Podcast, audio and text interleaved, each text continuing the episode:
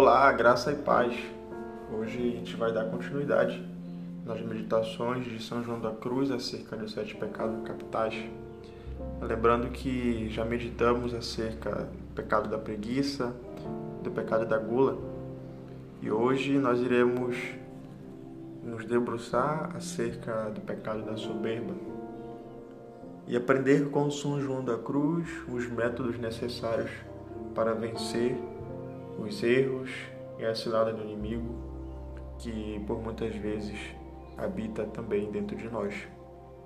Peçamos a sua intercessão para que neste dia possamos viver em tudo a graça da humildade e crescer no amor a Deus.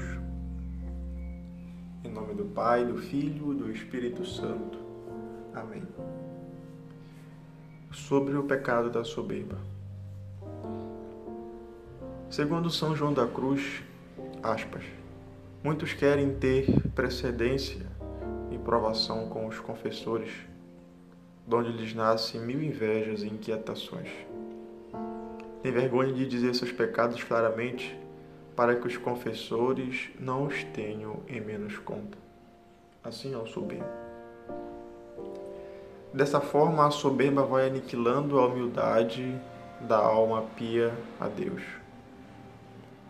A satisfação de todo soberbo está em suas próprias obras, está na sua própria pessoa. Todo aquele que se consome pela soberba, no fundo, no fundo, existe um ardor farisaico, uma atitude de fariseu, como podemos ver no Evangelho de São Lucas. O santo afirma em sua obra Noite Escura que o fervor da vida espiritual é frequentemente aumentado na pessoa, da mesma forma como a soberba também aumenta. Assim, ela se sente superior às outras pessoas, chegando ao ponto de perder toda a sua humildade.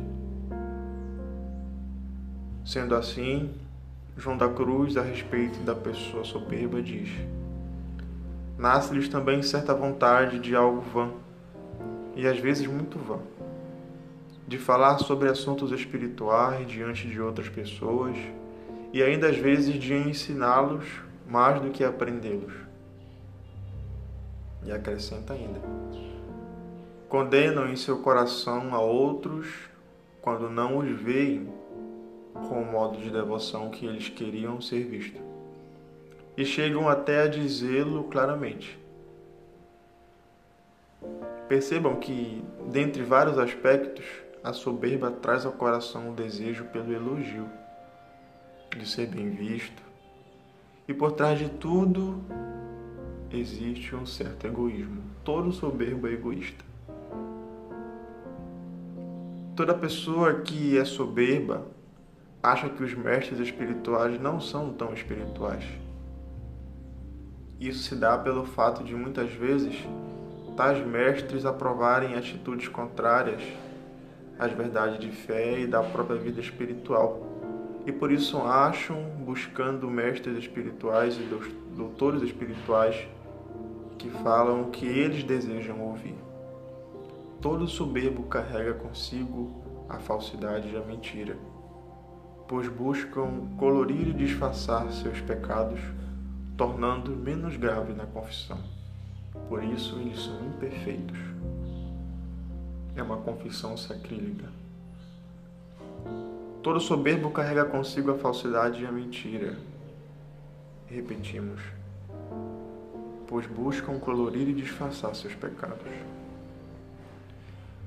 João da Cruz apresenta um caminho de purificação para que a alma possa se unir ao Senhor e assim buscar as virtudes que levam à perfeição. Este caminho perfeito, segundo São João da Cruz, é a passagem pela noite escura. Deus que se faz presente na alma, buscando purificá-la rumo ao total abandono em seu amor. São João da Cruz, rogai por nós. Amados irmãos, que nós possamos nos abandonar nessa noite escura e deixar com que Deus possa purificar a nossa vida, o nosso coração, a nossa mente, e assim amá-lo verdadeiramente como ele merece. Passando por este período de purificação da alma, amá-lo verdadeiramente. Amém.